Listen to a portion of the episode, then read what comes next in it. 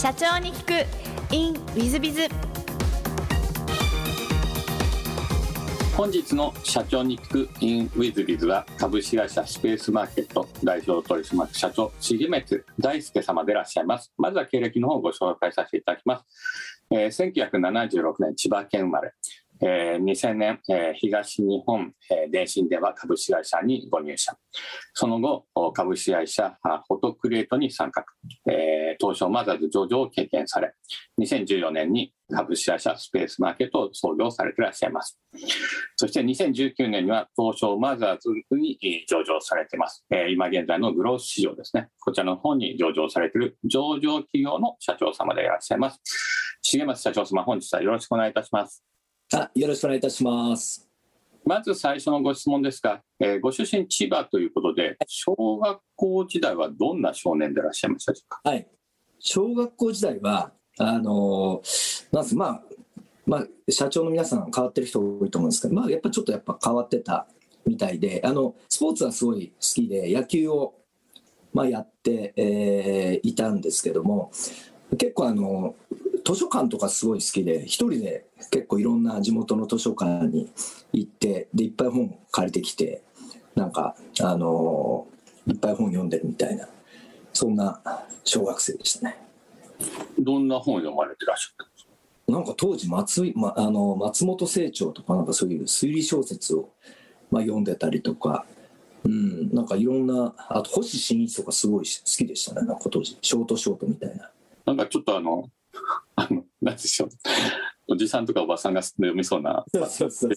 ですか。小学生にして松本清張を読む方はかなり珍しいんじゃないですか。珍しいんじゃないですかね。あの、やっぱ小学校の、なんだろう、当時、なんか、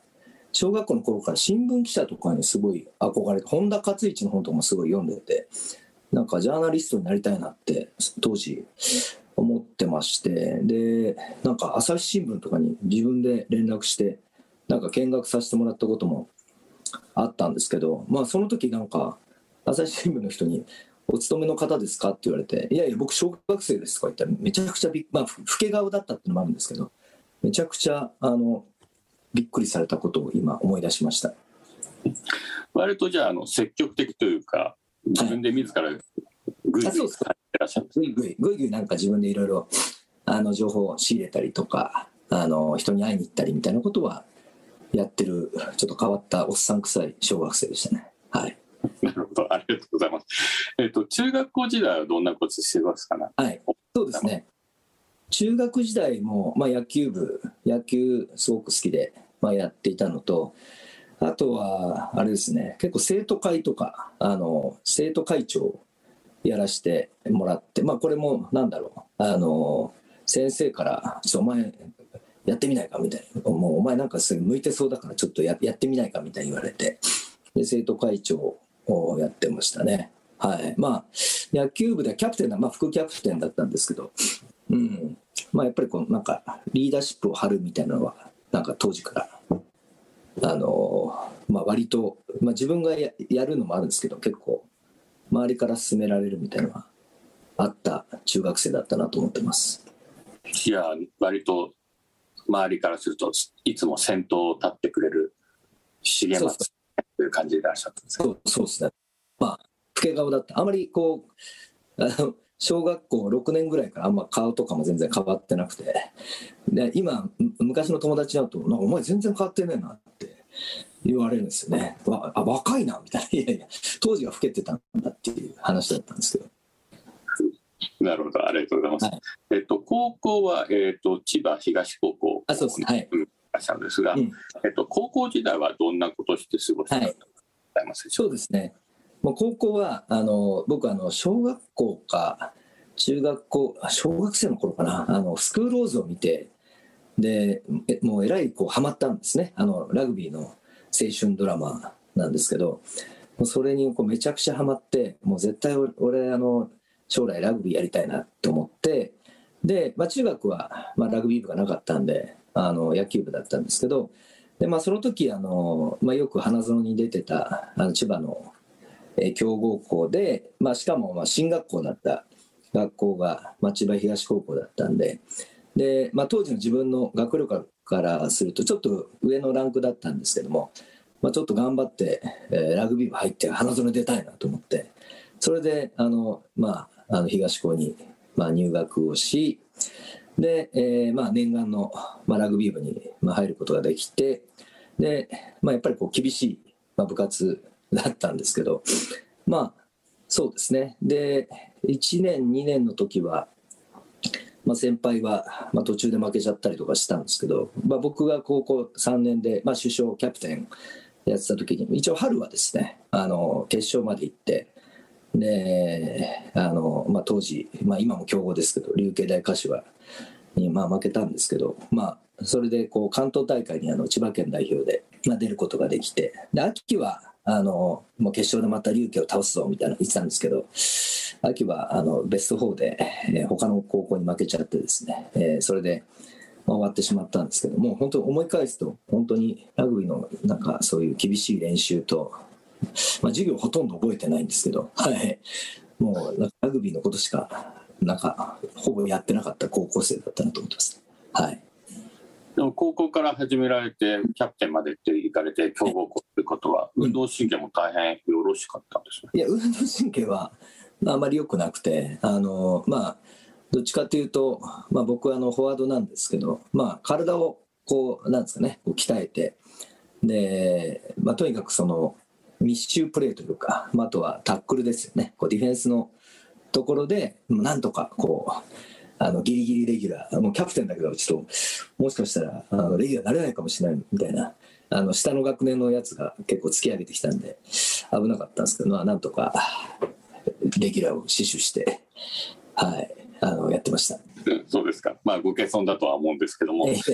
と、えっと、その後あの早稲田大学法学部に、そうですね。まあお進みになってるんですが、その早稲田の法学部を選んだ理由というのは何かございます？はい。早稲田は、そうですね、早稲田法学部、まあ、選んだ理由なんですけども、そうですね、なんだろう、まあ、当時、早稲田と慶応とか、まあ、総家、まあ、あの私立あの文系、えーまあ、高校3年間ほぼ勉強してなかったんで、もう最短でなんか、まあ、それなりの学校に入ろうと思ったら、もうちょっと、その科目を減らあの減らしてですね、で、えーまあ、行ける学部、まあ、どこかなみたいなところで、で、まあ、あんまりこう、なんですかね、こう、弁護士になりたいとか、そういうのはこう考えず、まあ、あのメディアというか、その記者とか、まあ、そういうのになれるような学部はないかなと思って、まあ、整形とか、またあの法学部と、あとはまあ文学部とかも当時あの受けてましたね。で、まあ、たまたまその、まあ、早稲田法学部なんとかギリギリ引っかかったんで、まあ、それであの、まあ、消去法でじゃないですけど、あの早稲田法学部に入ったっていう感じですね。なるほど。でも早稲田の法学部だと、まあ、早稲田の中では、まあ、整形法学部は上の方で、はいうん、勉強も結構あのおできになったんじゃないですか。勉強ですか？はい。勉強はもう、なんですか、必死に、まあ、暗記のところは、あの、得意、得意というかもう、もう短期集中で、えーまあ、やりきったんで、はい。まあ、そうですね。まあ、今思うと、だから、よく受かったなと思うんですけど、ありがとうございます。あの重松社長があのすごくご謙遜なさるんで、いやいやいやいや、うんえっ、と大学時代はどんなことをお過ごしになったそうですね。まあ、大学時代は、あの、まあまあ、まあ、早稲田なんで、あの、まあ、ラグビー部とかも先輩がいたんで、えーまあ、声とかかけてもらったんですけど、あの、まあ、なんですかね、あの本物のその選手というか、まあ、花園行くようなあの連中をしてたんで、とてもじゃないけど、この中で、その、レギュラーとこ絶対無理だな、みたいな、あの、もう思ったんで、まあ、ラグビーはなんか、あの、サークル、えーまあ、準準体の、まあ、サークルにこう入って、まあ、あとはとにかくなんかいろんなことを経験しようと、まあ、思いましてで、えーやっぱりこうアルバイトですね。めちゃくちゃいろんなアルバイトをやってました。まずあのそのラグビーサークルのなんかココネバイトみたいのがあったんですけど、まあ、それが、まあ、NHK のあの、えー番組の、まあ、アシスタントディレクターというか、まあ、AD えーの仕事があってあの当時あの、えー試して合点っていうですね、まあ、最後あの合点っていう番組でつい去年ぐらいに、まあ、終わって、まあ、今もとも25年ぐらいやってた番組なんですけど、まあ、その番組のちょうどこう立ち上がった時期で、で、なんかアルバイトしてみないからみたいに言われて、で、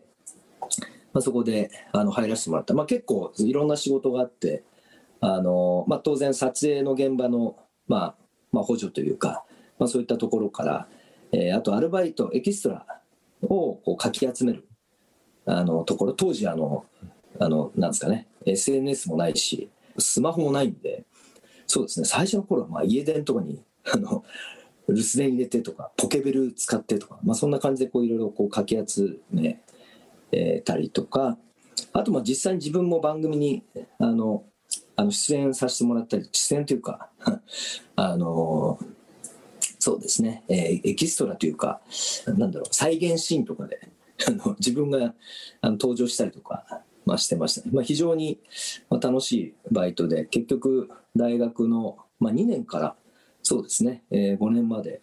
結構 NHK やってました。まあ、あとはですね結構本当にいろんなバイトやってあの家庭教師もあの自分でなんですかねこのそういう家庭教師センターとかそういうのを使わずに自分でなんか張り紙を当時あの銀行とか、まあ、いろんなとこにそのスーパーとかにこう貼ってでなんかその連絡先をこうちぎってもらってですね興味ある方が。で、まあ、連絡をもらうっていうスタイルだったんですけどこれが結構取れたんですよね。うん、で、まあ、当時千葉に住んでた時期と、まあ、あとはあの東京に、ま、引っ越してもですね、えー、結構いろんなあの、まあ、お医者さんとか、まあ、経営者とかのあの息子さん娘さんが多かったんですけどもでその方たちを、えーまあ、2時間とか3時間教えて、まあ、時給3000円でみたいなそれを1日こうなんかあのはしごするみたいな2件ぐらいはしごするみたいなことをやってました。まあ、あとはあれですね、えー、あの神楽坂のバーでですね、えーまあ、まあ、今でも、まあ、あるんですけど、まあ、ウイスキーバーあの、えー、エムズカフェっていうあのバーがあるんですけどそこで、まあ、バーテンというちょっとお酒がすごい好きだったんで酒を勉強したいなっていうのもあってですね、えー、バイトで、まあ、応募して、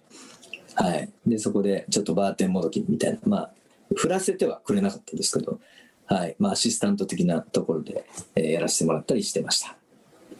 なるほど、ありがとうございます。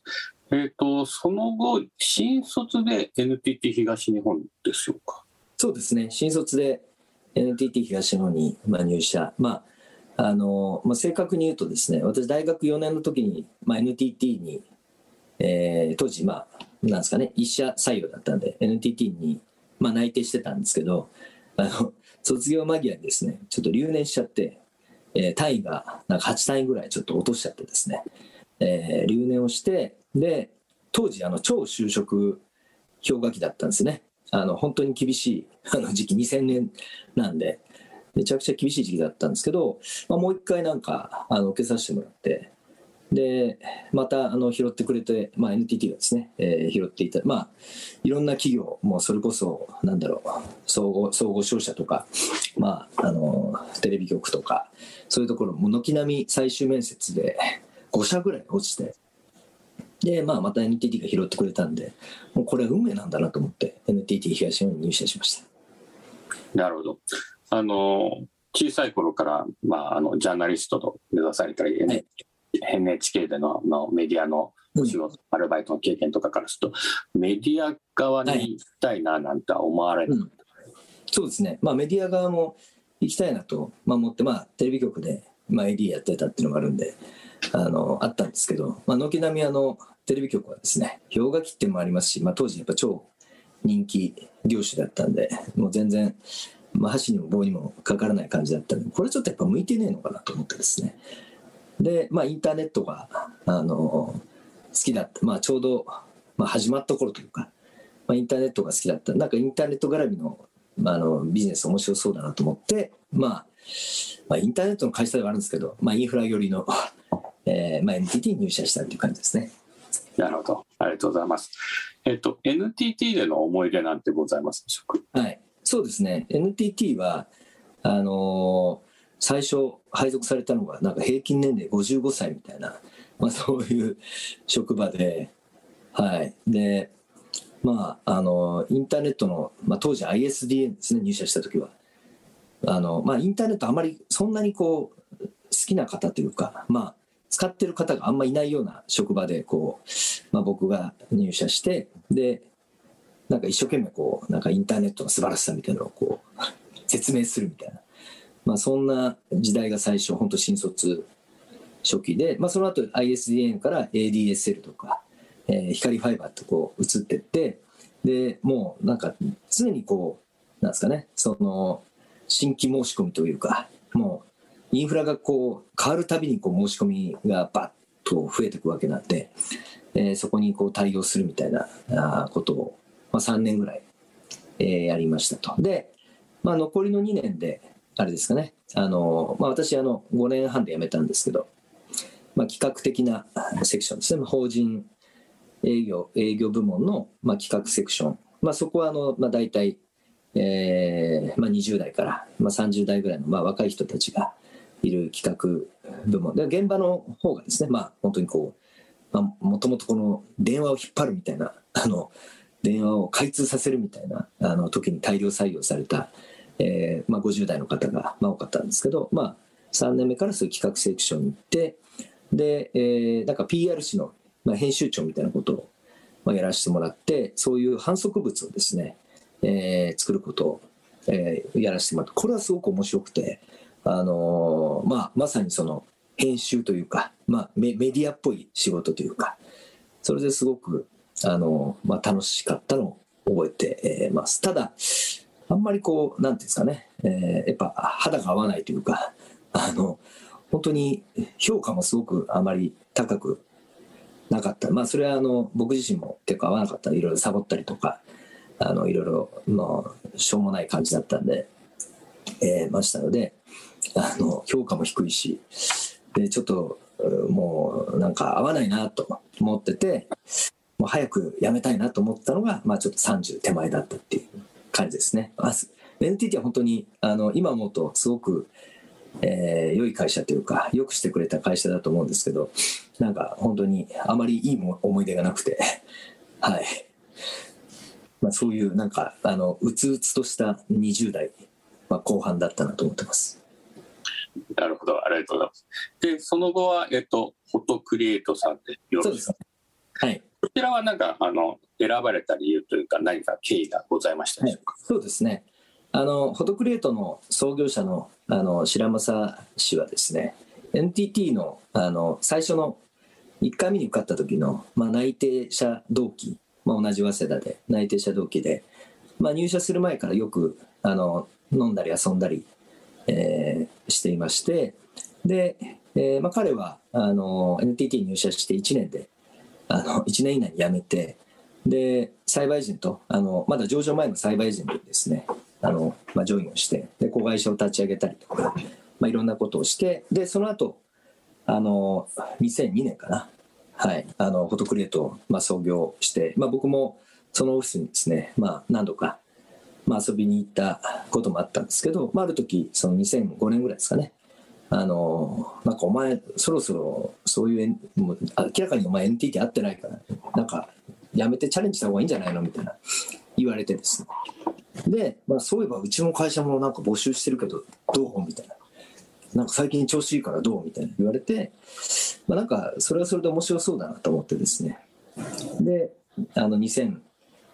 年かな。6年の頭、まあ結構入社まで半年ぐらい、あの、かかったんですけど、なんか NTT こう辞めるときにすごい辞めさせない説得みたいなのすごい多くて、なんか、もうなんか人目の面談5回ぐらいやるみたいな。もう1回の一目面談が2時間とかそういうのもあったりとかして、謎のそういうのがあったんですけど、まあ、まあそういうのを超えてですね、で、2006年にこう、まあ、あの、スタートアップの当時まだ十数人ぐらいのフォトクリエイトにジョインしたという流れになってます。あの、えっと、フォトクリエイトさんというのは何をする会社さんでらっしゃるか、はい、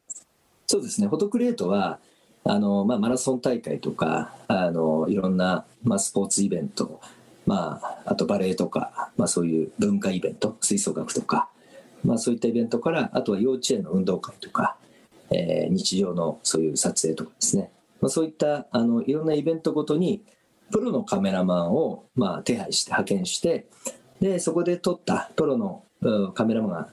えー撮ったデジタル写真を、まあ、ネットで、えーそのイベントに参加してる参加者に販売するっていうそういう、まあ、あのインターネット写真販売の、まあ、ビジネスモデルを、えー取ってる、えー会社でしたね。まあフォトクリエイトの前は本当に、まあ、超アナログでなんか アナログ写真みたいなのをこうなんか壁に幼稚園とか保育園の壁にこう写真貼って番号で選んで封筒であの金をお金を支払うみたいな、まあ、それをオンライン化したっていうあのサービスでしたね。はい。フォトクリエイトでの思い出なんてございますはい、フォトクリエイトは本当にもう感謝しててもうなんだろうスタートアップが本当楽しくて、えーまあもう最初入った時はもう十数人でもう非常にこうカオスなあの感じだったんですけども、まあ、いろんなあのそうですね、まあ、どんどんどんどんその取り扱いのイベントがまあ増えてって。あの、まあ、思い出に残ってるのは本当東京マラソンの、えーオフィシャルの撮影権をえー獲得したりとか、まあ、僕自身もなんかいろんなとこと、えーまあ、読売巨人軍と提携して、えーそこの選手の写真をこうネットで販売するみたいなことをやったりあとはあの、まあ、自分はあのウェディング写真の販売のプラットフォームを、まあ、自分で企画してでそれを本当、まあ、立ち上げてですねで、えーまあ、数年で、まあ、あの23年で数億単位の、まあ、ビジネスになることができてもうそれを本当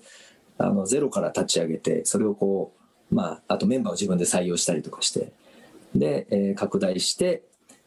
あのこう広げていくっていう、まあ、そういうまあいわばこうなんですか、まあ、社内起業家みたいななんだろう、まあのマイクロアントレプレナーみたいなことをですね、えーやらせてもらい、まあ、あとは、まあ、社長室長的な、まあ、ポジションもやったんですけども。まあ社長、まあ、僕はまあその障害が得意だったんで、まあ、どんどんその、まあ、いろんなイベントとか、えー会合に出てってこうどんどんその会社の、まあ、ネットワークを広げるというか、まあ、あと自分自身のネットワークを広げるみたいな、えーことをやってたんで、まあ、非常になんですかねあのーなんか自分でゼロからこう会社を立ち上げる、まあ、その後にまあ起業するわけですけど、まあ、非常にその前職で、えーいろんな疑似体験が、ま、できたのは本当に大きかったなと思ってます。